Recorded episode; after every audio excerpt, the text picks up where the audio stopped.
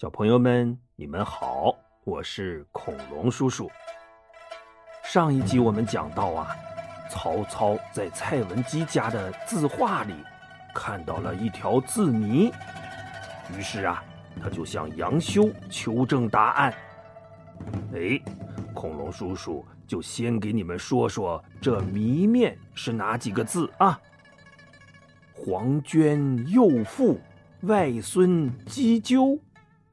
就是黄色的黄，手绢的绢，幼儿园的幼，妇女的妇，外孙的外，外孙的孙。这“鸡鸠”两个字啊，可能小朋友们还不认识。鸡就是碎块细末的意思，鸠呢就是一种石头罐子。你们有没有？帮妈妈捣过大蒜呢，哎，用的那个捣蒜罐子就是灸的一种。话说这杨修啊，他有心卖弄自己的小聪明，眉飞色舞的对曹操说：“这黄是一种颜色，绢是一种丝绸，黄绢合起来，绞丝旁加一个色字，就是。”断绝的绝字，幼嘛是小孩少年，妇是女人，幼妇合起来，女字旁加一个少字，就是绝妙的妙字。曹操捋着胡子，眯着眼睛，是频频点头啊。杨修就更得意了，他接着说。外孙就是自己女儿的儿子，女字旁加一个子，就是好字。鸡鸠嘛，就是捣蒜罐子，是个容器，有受纳的意思。大蒜是辛辣的呀，那左边一个受，右边一个辛，合起来就是辞别的辞字，所以。黄娟幼妇，外孙姬纠，对应着四个字，就是绝妙好词。哎，有小朋友就问了：“恐龙叔叔，辞别的辞字不应该左边是个舌头的舌，右边是个辛苦的辛吗？” 你真棒，说的没错。可那是我们现在写的简体字，在古时候用的繁体字里呀，这个“词”字有一种写法，就是左边一个接受的“受”字，右边一个辛苦的“辛”字。这“词”啊，这里是指诗歌的一种形式，比如《楚辞》，哎，就是这个词。这个谜语呀。是蔡邕在夸赞他拓印的那首古词写的太棒了，真是一篇绝妙好词啊！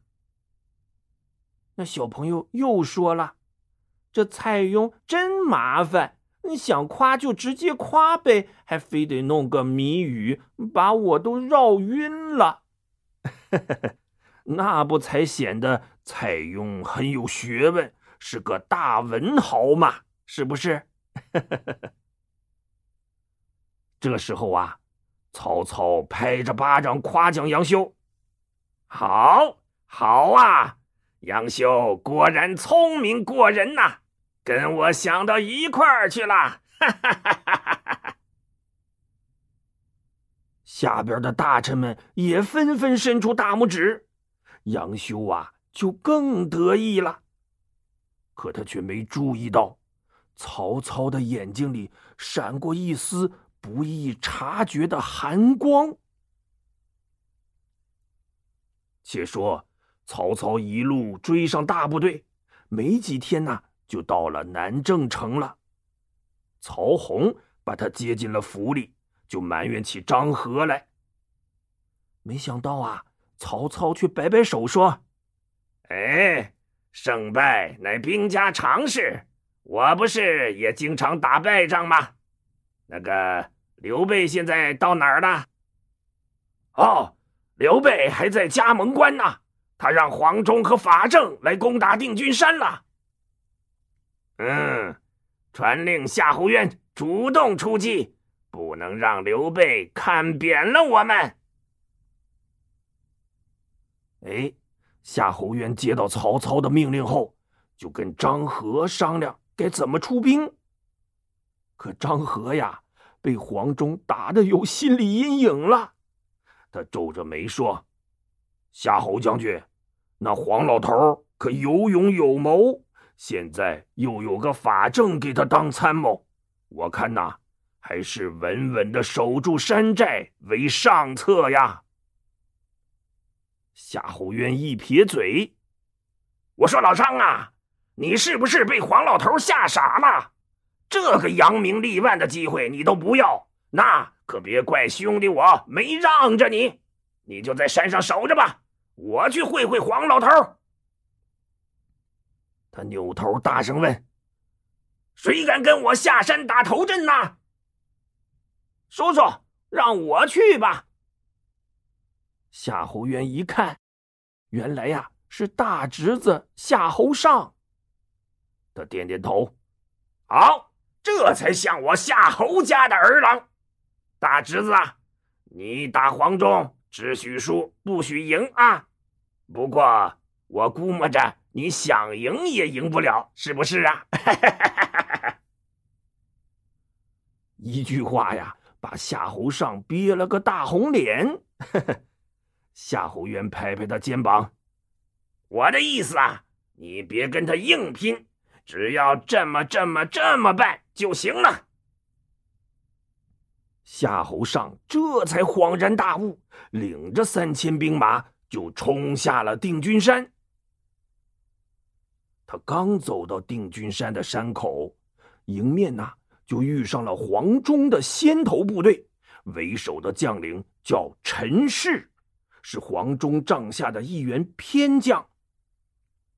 这陈氏立功心切，二话不说就跟夏侯尚打起来了。可刚打了十几个回合，夏侯尚就败下阵去。陈氏啊，想也没想，是拍马就追呀。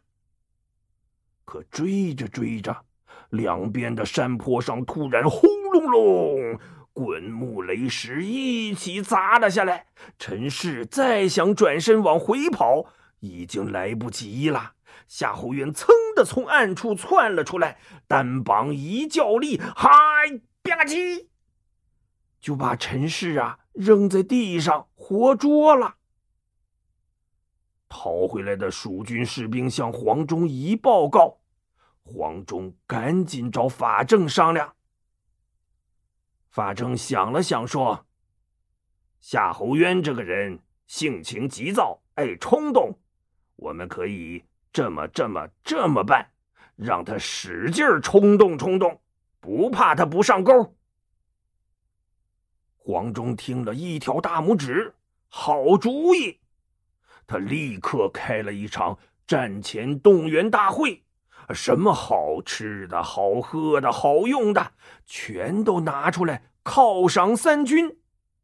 呵，这一下军营里顿时是欢声雷动，将士们全都来情绪了，一个个是斗志高昂啊。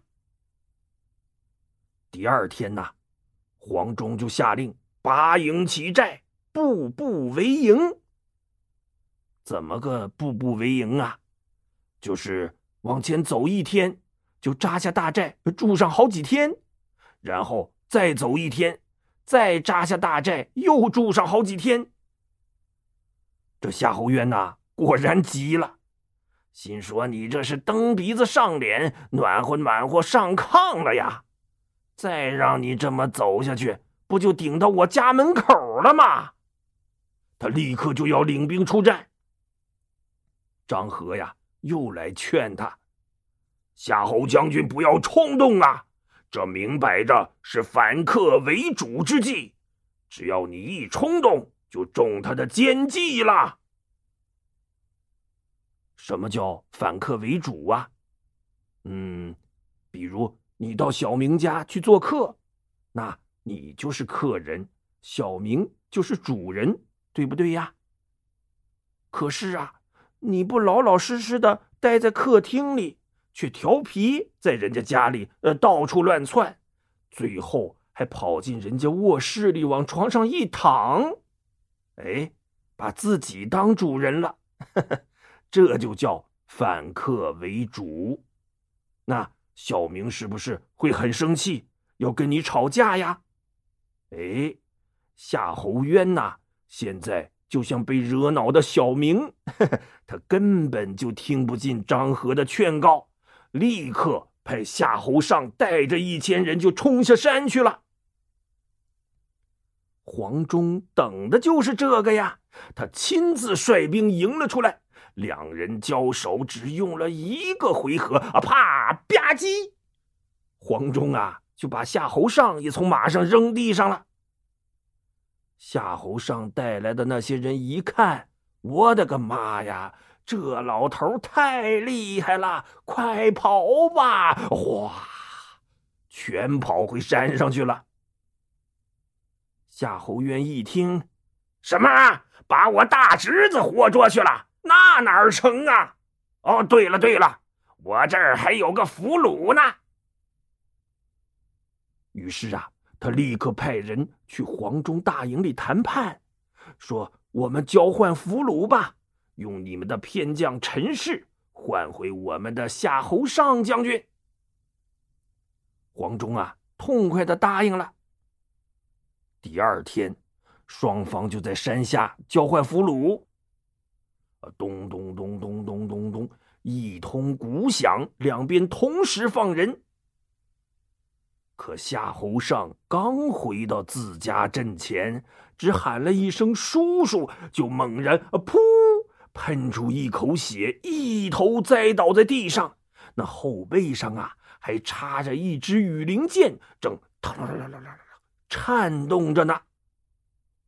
夏侯渊抬头一看，黄忠啊，正慢条斯理的收起宝雕弓。冲着他嘲讽的大笑呢。夏侯渊顿时勃然大怒，拍马舞刀就杀了过来。黄忠啊，要的就是激怒夏侯渊，两个人啪啪啪啪打了二十几个回合。忽然，夏侯渊的阵中啊，当当当当当当当，一阵铜锣响。这古时候打仗啊，啊，咚咚咚咚。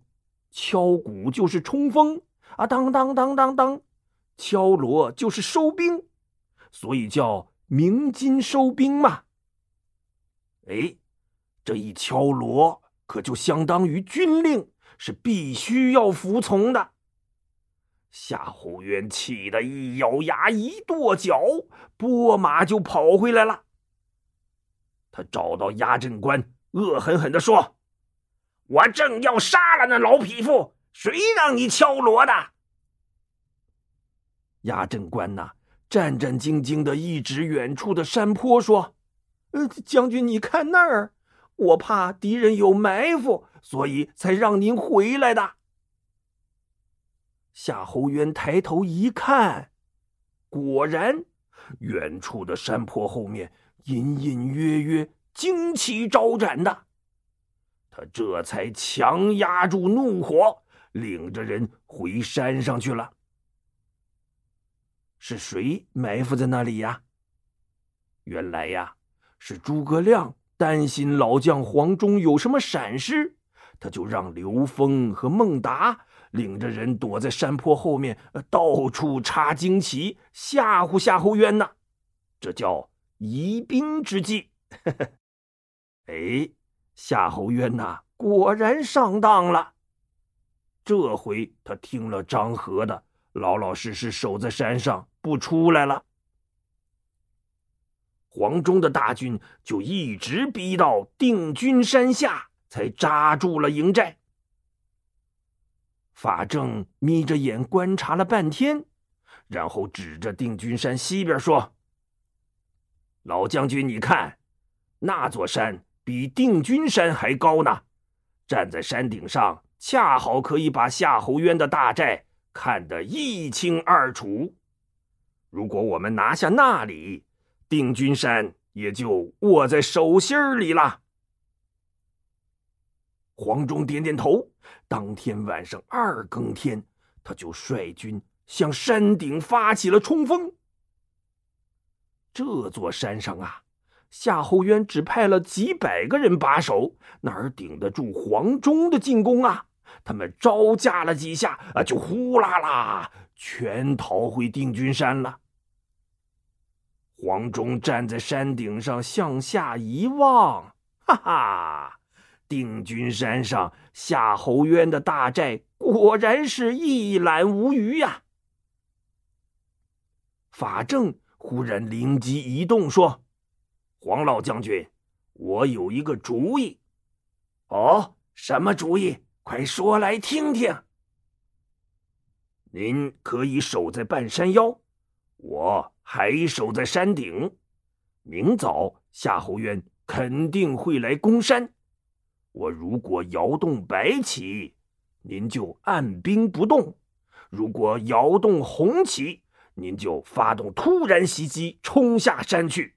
我们以逸待劳，肯定能获胜。嗯，妙计，妙计呀！于是啊，黄忠立刻率领军队到半山腰守着去了。再说，逃兵回到定军山一报告，夏侯渊呐，当时就急了。什么？对面的大山让黄忠夺了，那我这大寨还不被他里里外外看个透亮啊！不行，说什么我也得把对山给夺回来。张合又劝他：“夏侯将军，这肯定是法正的奸计呀，你不能冲动，还是守住定军山要紧。”夏侯渊勃然大怒：“收收收，收你个大头鬼！我都被人家看得一丝不挂了，还怎么守啊？”说完，他率领着大军就冲到对面的山下，大骂着向黄忠挑战。这时候啊，天已经亮了，黄忠抬头看看山顶。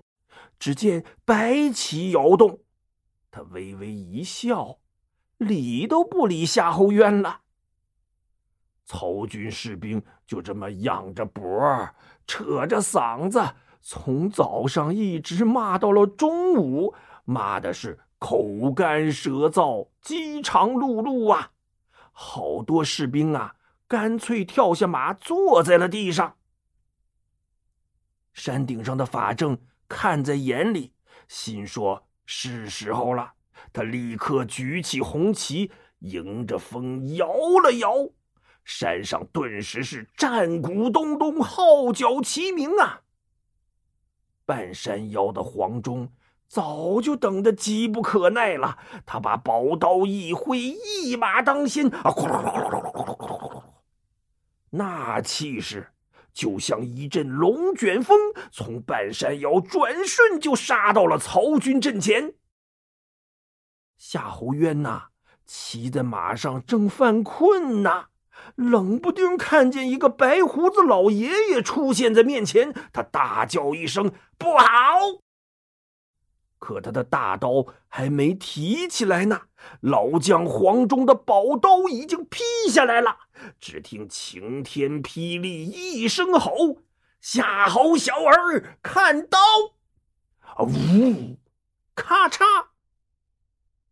可怜呐，这位曹操手下的一代名将夏侯渊，就这么。不明不白的死在了老将黄忠的刀下了。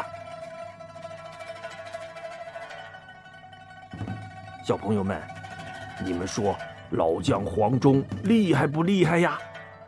嗯，这就叫老当益壮啊。